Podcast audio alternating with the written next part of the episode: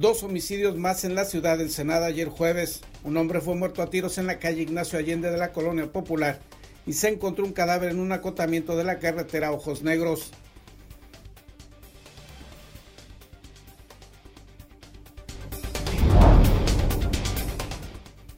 La continuación del Boulevard Costero invadiendo la playa es inaceptable y quienes lo promueven deberán mostrar un estudio técnico ambiental del daño que generarían en la zona al eliminar uno de los pocos espacios recreativos con que cuenta la ciudad, señalaron grupos ambientalistas.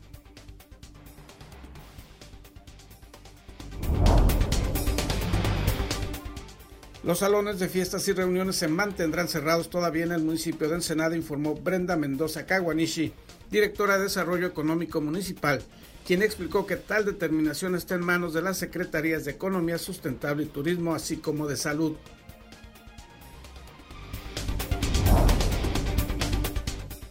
El transporte público urbano de Ensenada se encuentra en una situación crítica si se mantiene la suspensión de actividades laborales y el periodo escolar en forma digital para el próximo año. Esto podría generar un colapso en el transporte público, afirmó Armando Gutiérrez Guerra, líder transportista. Dos enfermeros baja californianos recibieron la medalla Miguel Hidalgo que otorgó el presidente Andrés Manuel López Obrador a 58 integrantes del Servicio Público de Salud del país por su labor en hospitales COVID-19.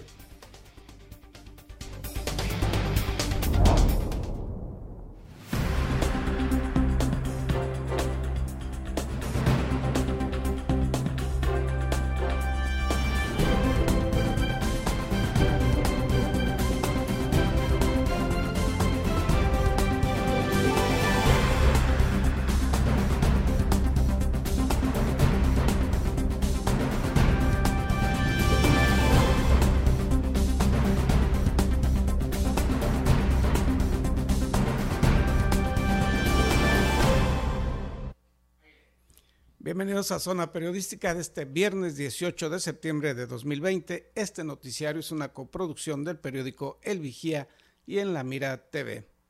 Y continúan los homicidios en el puerto y municipio de Ensenada. Ayer un hombre fue ejecutado en la vía pública y a plena luz del día. Un hombre privado de la vida de manera violenta sobre una concurrida calle y un cadáver abandonado en la carretera quedaron ayer en distintos sitios de la ciudad y no hubo detenidos. El reciente acto violento se presentó sobre la calle Allende entre B y Eucaliptos de la Colonia Popular número 2, donde la central de emergencias de C4 alertó de disparos de arma de fuego y una persona herida. En esta vialidad y junto a un templo evangélico, la policía municipal encontró tendido sobre el concreto a un varón con manchas rojizas al parecer de sangre y no respondía al llamado. La Cruz Roja encontró a un varón de unos 40 años con lesiones producidas al parecer por proyectil de arma de fuego en cabeza, tórax y abdomen y no contaba con signos de vida. Este ataque se presentó alrededor de las 11.50 horas sobre la calle principal de la colonia, misma que comunica de la reforma al final del vaso de la presa Emilio López Zamora. Por eso los automovilistas fueron orientados por otras vialidades. Vecinos de la zona manifestaron haber escuchado entre 4 y 5 detonaciones hechas presuntamente por arma de fuego. Después de esto únicamente observaron a la víctima tendida sobre el piso. Por la mañana, a eso de las 7 horas, la corporación localizó un cadáver tendido sobre el acotamiento de la carretera Ojos Negros a la altura del kilómetro 20, tras un reporte a la línea de emergencias 911 que avisó de una persona sobre el piso. En este sitio los cuerpos de emergencia tuvieron a la vista una persona sin signos de vida, de unos 25 años, con lesiones en el costado derecho de la cabeza producidas posiblemente por objeto duro. Para Zona Periodística, César Córdoba. Vecinos de este puerto denunciaron una invasión de terrenos públicos en la zona de los encinos. Una vez más, las invasiones siguen atacando los espacios públicos del puerto de Ensenada. En esta ocasión en la colonia Los Encinos, que aunque pareciera una invasión amigable por las características y objetivos de la misma, el cómo y el cuándo distan de lo legal. El titular de la Dirección de Administración Urbana, Ecología y Medio Ambiente, Héctor Villalobos Buelna, expuso que el sábado pasado en una jornada encenada limpiecita, qué bonita, residentes del fraccionamiento manifestaron al alcalde Armando Ayala Robles que en la zona del parque se encontraban unos establos. Eh, informarte que estamos aquí en el parque de Villa de los Encinos. Villa de los Encinos. Esta es el bulevar aquí. Boulevard Fresno. Es un parque público, hay una invasión que este, te solicito si puedes hoy mismo venir a, a ver este asunto, te das un inspector, revisen, porque es propiedad de los ciudadanos y no quiero que después esto crezca aquí, no esté a disposición de ellos y al rato ya este, crezca el problema y nos vaya a generar pues molestias. Señaló que al acudir al sitio en mención confirmaron que se encontraban unos establos para caballos, en los que se desarrolla un programa filantrópico de equinoterapia para infancia con autismo. Tras escuchar a ambas partes, se logró una conciliación que permitirá que se siga desarrollando el programa filantrópico, por lo que se firmarán dos convenios de colaboración del programa Adopta un Espacio. Así lo dijo el titular de la dependencia. Precisó que además de los convenios que garantizarán el mantenimiento del espacio, se considerarán algunas condicionantes para la permanencia de los establos y de manera adicional se implementarán proyectos de huertos urbanos.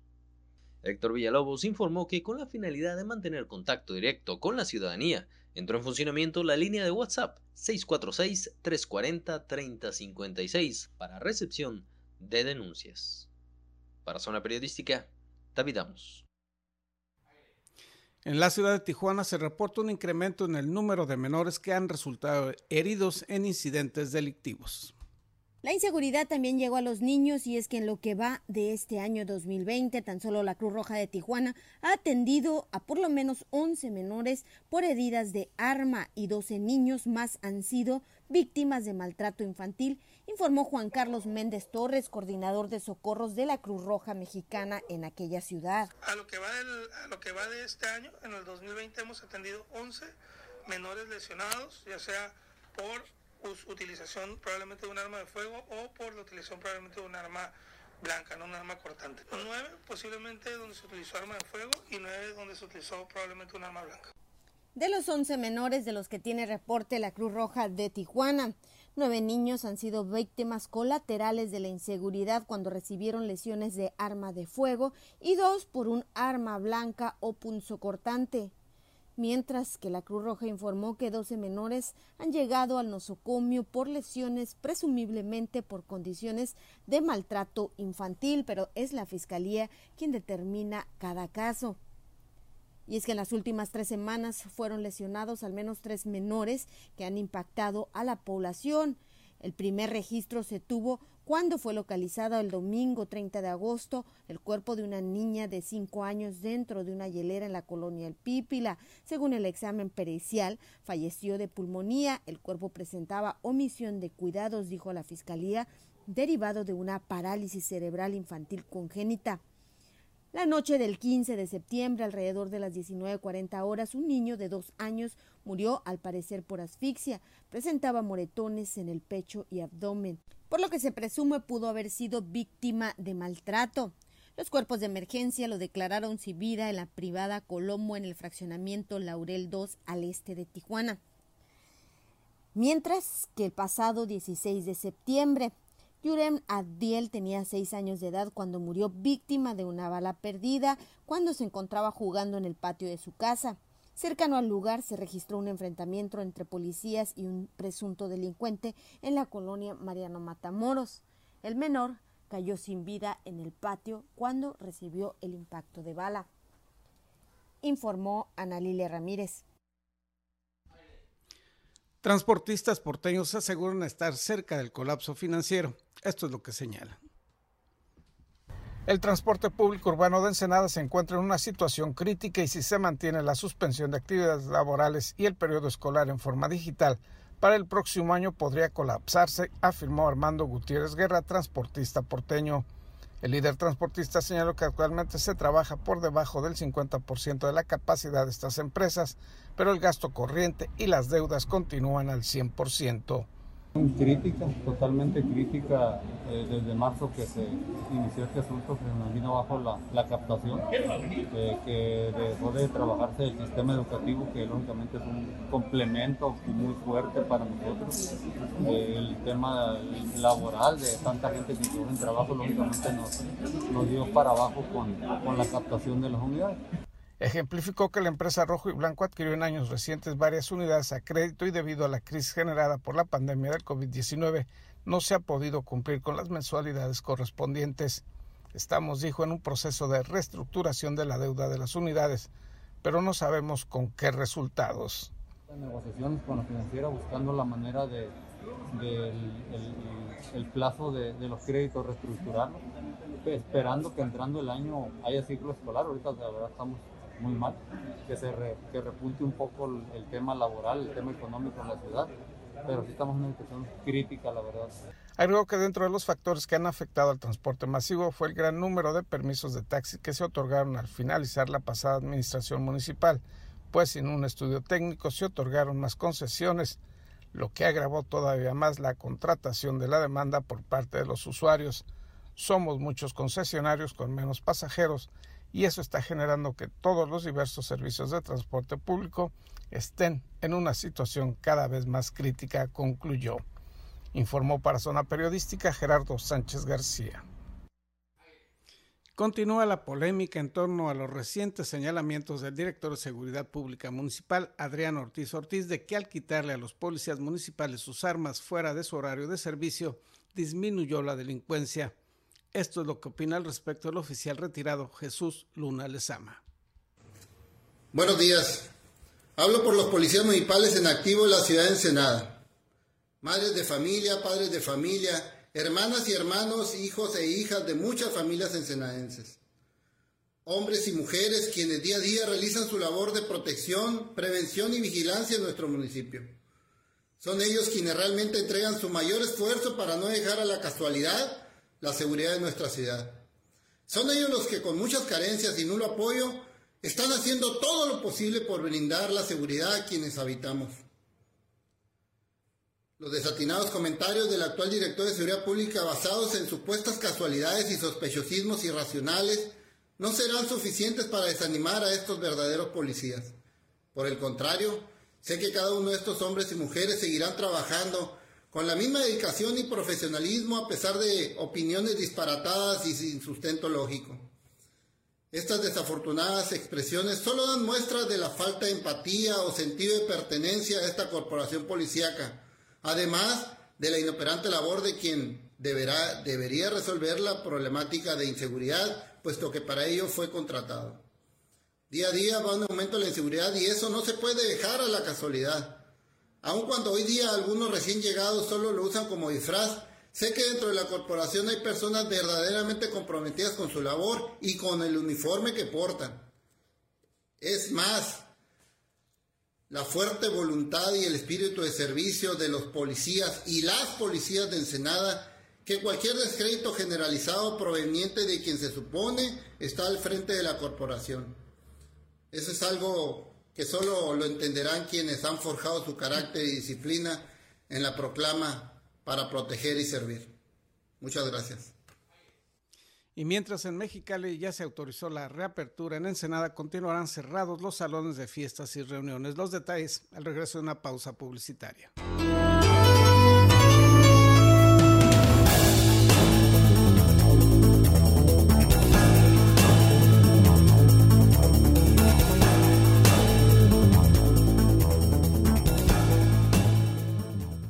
Hola, soy Gerardo Sánchez García y te invito a ver en La Mira TV, la plataforma digital de Ensenada. Síguenos a través de nuestras redes sociales.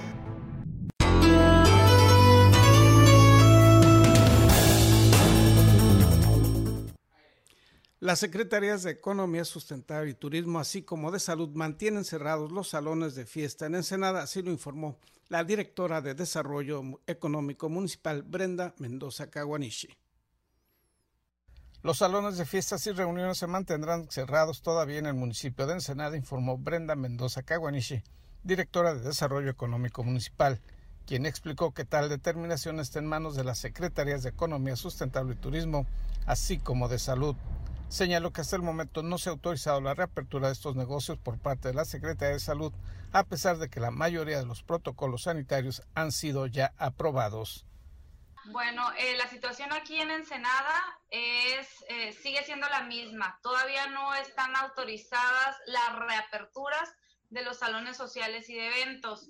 Eh, esto es porque la Secretaría de Salud del Estado todavía no, no lo permite. Si bien la mayoría de los protocolos que ya se han enviado han sido, pues ahora sí que aprobados una cosa es aprobar el protocolo y otra cosa es aprobar ya la reapertura del espacio. Sobre el hecho de que en Mexicali se haya autorizado ya la operación de los llamados jardines, Mendoza Caguaniche dijo desconocer los motivos de la Secretaría de Salud para permitir esa reapertura. Sabría, ahora sí que no sabría decirte, Gerardo, porque la realidad es que lo que estemos esperando es que ya cambie el semáforo. Entonces, cuando el semáforo ya cambie, se reaperturarían muchísimos más sectores, ¿no?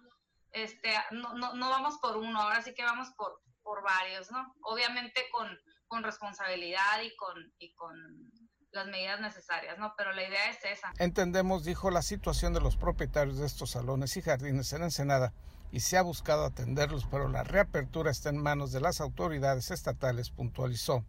Sobre el reinicio de actividades en centros religiosos, indicó que ya se autorizó a 125 templos para reaperturar, pero bajo los protocolos sanitarios establecidos para ese tipo de lugares. Informó para Zona Periodística Gerardo Sánchez García. Y esta es la situación del COVID-19 en Baja California, de acuerdo al reporte de la Secretaría Estatal de Salud en las primeras horas de este viernes. En la entidad se reportan 18.423 casos confirmados a lo largo de seis meses y 3.360 fallecimientos por la pandemia. El desglose por municipalidades es el siguiente. En Mexicali son 8.797 los registros confirmados y 1.510 los decesos por COVID-19. En Tijuana se informa de 5.880 casos de contagio oficiales y 1.370 muertes. En Tecate son 478 los registros de contagio y 104 los fallecimientos. En Playas de Rosarito hay 327 contagios registrados y 18 muertes. En Ensenada, a lo largo de estos seis meses, son 2.941 las personas registradas como contagiadas y 358 los muertos por dicho coronavirus. Y en otras noticias relacionadas con el COVID, los enfermeros Carla, Daniela Ramos Sandoval e Israel Quiroz Guerra, adscritos al Hospital General de Mexicali, fueron parte de los 58 integrantes del personal médico del sector salud en el país, reconocidos con la presea Miguel Hidalgo en grado cruz concedido al personal médico de enfermería en todos los niveles que han colaborado directamente en la atención clínica de los pacientes con COVID-19 dentro de los hospitales destinados a atender a esta pandemia. La entrega de la presea se dio en la explanada del Zócalo en la Ciudad de México como parte de la ceremonia por el 210 aniversario de la Independencia Nacional, acto que fue encabezado por el presidente Andrés Manuel López Obrador. Carla Daniela e Israel Quirós fueron propuestos por sus compañeros y pacientes y, fueron que, y los pacientes que fueron atendidos por ellos por COVID-19 y lograron su recuperación. Los pacientes fueron quienes financiaron el viaje de estos dos enfermeros mexicalenses baja californianos para que recibieran su condecoración. Felicitaciones a ambos trabajadores de la salud. Y en otros asuntos, ambientalistas porteños rechazan la posible ocupación de la zona de playa para ampliar el bulevar costero. La continuación del bulevar costero invadiendo la playa es inaceptable y quienes lo promueven deberán mostrar un estudio técnico ambiental del daño que generarían en la zona al eliminar uno de los pocos espacios recreativos con que cuenta la ciudad. Carmen Salazar Guerra, regidora y coordinadora de la Comisión de Ecología de Cabildo, manifestó lo anterior y afirmó que hasta el momento no se conoce ningún estudio de impacto ambiental que avale la destrucción de las playas de Playa Hermosa. Bueno, pues mi postura es de completo rechazo ante este proyecto. Primero que nada, porque es un proyecto que no resuelve nada. Simplemente te mandan un nudo de botella el tráfico dos kilómetros y medio adelante exactamente. Eso sin contar la inmensa afectación que haría a, a la lagunita, al humedal, a las especies protegidas que están ahí, el chorlito nevado y además pues la playa no de los ensenadenses que es el único lugar de esparcimiento que tenemos. Tampoco dijo se tiene conocimiento de estudios que muestren el impacto que tendría en otras zonas de la costa y señaló que quienes le hablaron del proyecto presentaron solo un mapa mal impreso que bajaron por redes sociales. No han presentado un solo dato técnico para lo que parece una mera fantasía inmobiliaria, señaló Salazar Guerra. Este, mira, la realidad, a mí el proyecto que me presentaron en la CIDURT fue un mapa que bajaron del Google Earth, casi creo en, papel impreso, este, pero no, obviamente no miden impactos, no miden este, eh, ¿cómo se llama? Las afectaciones reales que pudieran tener. Por su parte, Laura Martínez Ríos, directora del grupo Proesteros de Baja California, rechazó ese proyecto, como dijo, se ha hecho en anteriores ocasiones en que, sin éxito, han tratado de cometerse ese atentado ambiental. Pidió a quienes están nuevamente trabajando en este proyecto que convoquen a una reunión con especialistas en temas ambientales y costeros para revisarlo y en forma puntual y específica hablar de los pros y los contras que pudiera tener el invadir una zona natural y un espacio público recreativo. Mira, creemos que no es la forma adecuada, no es el proyecto adecuado para esa zona. Ha sido muy, muy largo el proceso para lograr que la zona de playa sea de la ciudad, de la comunidad, que tengamos un buen cordón de dunas, que es la protección que la ciudad necesita contra marejadas, contra eventos que ya vemos que cada vez son más fuertes. Indicó que hace algunos años, cuando se pretendió hacer un proyecto similar, se tuvo una reunión con representantes del entonces SIDUE y tras conocer los argumentos en contra, los funcionarios reconocieron la inviabilidad de la obra. Sí tuvimos varias reuniones con eh, la gente de SIDUE y obviamente dimos los argumentos por los que considerábamos que no era viable ni por arriba de las dunas ni por arriba de la lagunita y en aquel entonces tuvimos un buen acuerdo con SIDUE que definitivamente no lo harían de esa manera arriba de las dunas, que se haría eh, llegando a la calle Granada, subiendo hasta la Pedro Loyola y conectándolo a la Pedro Loyola. Nadie se opone, dijo, a que se continúe la ampliación del bulevar costero, pero no como se pretende hacerlo ocupando zonas de playas, sobre todo en una ciudad donde la carencia de áreas verdes y recreativas es muy grave, concluyó Martínez Ríos. Informó para Zona Periodística Gerardo Sánchez García. Vamos a una pausa comercial. Al regreso le tendremos la sección Doc Drum con imágenes de San José del Cabo en Baja California Sur.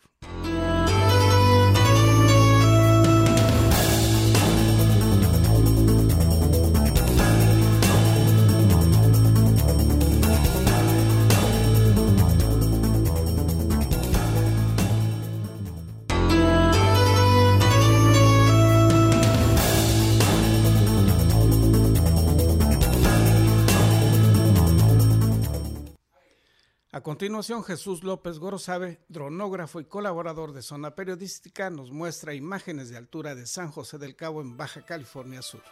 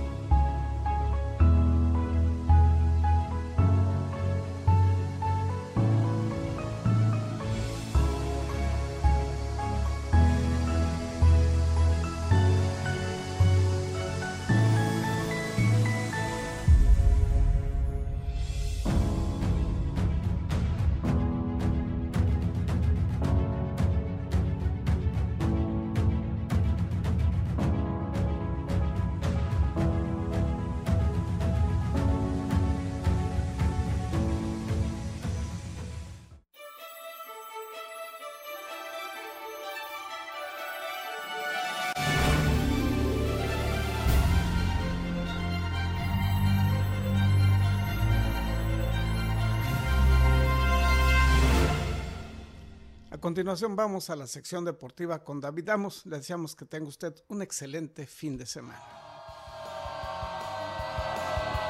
Y es tiempo de la mejor información del deporte local e internacional. Acompaña a tu anfitrión David Amos con la nota, el análisis y toda la cobertura de los atletas y eventos deportivos del puerto. Ya inicia en la mira Deportes. Hola, ¿qué tal amigos? Gracias por continuar las señales de su plataforma digital de Ensenada en la Mira TV y por supuesto su periódico local El Vigía. Llegó la hora de hablar de deporte. Como todos los martes, todos los viernes, la información deportiva del puerto de Ensenada. ¿Y qué les parece si iniciamos precisamente con la información deportiva hablando del estadio municipal. Se viene, como dicen por ahí, una manita de gato para el estadio municipal de Ensenada que va a recibir una remodelación en las próximas semanas, previo al arranque del torneo de la Liga de Balompié Mexicano, sede que va a utilizar el Atlético Ensenada Fútbol Club. O bueno, eso dice, porque la verdad es que nada está seguro en este tema y menos con este nuevo club. Y bueno, a final de cuentas se van a enfocar en renovar las lonas del inmueble porteño. José Alberto Hernández, director deportivo de la Marea Roja, señaló que es cuestión de semanas para que las velarias lleguen a este puerto, ya que se solicitaron para que luzca esa zona renovada para el viernes 16 de octubre, día en el que debutarán en la competencia del joven circuito. Y de aquí nos pasamos al deporte 100% mexicano, el deporte de los guantes del boxeo, porque tenemos un ensenadense que la sigue rompiendo y en grande. El boxeador ensenadense Max Flores, en busca de la gloria deportiva, este próximo lunes tomará rumbo hacia el interior del país, al Estado de México, para ser más exactos y construir así el campamento de altura que lo va a preparar para enfrentarse al campeón mundial del Consejo Mundial de Boxeo, del CMB precisamente, Julio César Rey Martínez.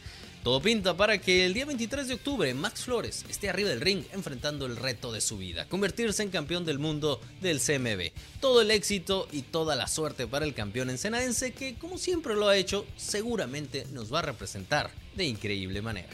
Y en otras noticias, ¿cómo está el tema de los gimnasios locales? Eh, pues ya, ya, lo sabemos, vimos esta situación actual de la pandemia del COVID-19, están reabriendo las puertas. Bueno, hay algunos que ya lo hicieron, ya volvió a abrir precisamente sus puertas el DH Gym and Fitness de la avenida Pedro Loyola, recinto deportivo que cuenta con todos los protocolos de salud por el COVID-19. Eh, como la toma de temperatura, grupos reducidos de personas para entrenar, gel antibacterial, el uso de cubrebocas, ya sea antes de entrar al inmueble y al salir de él. Otro de los gimnasios que se tuvo que adecuar y evolucionar precisamente gracias a la situación actual de la pandemia que vivimos es el reconocido gimnasio Fire and Fitness, ahora llamado Garage Gym que no pone pretextos y sigue trabajando con los mejores deportistas profesionales ensenadenses.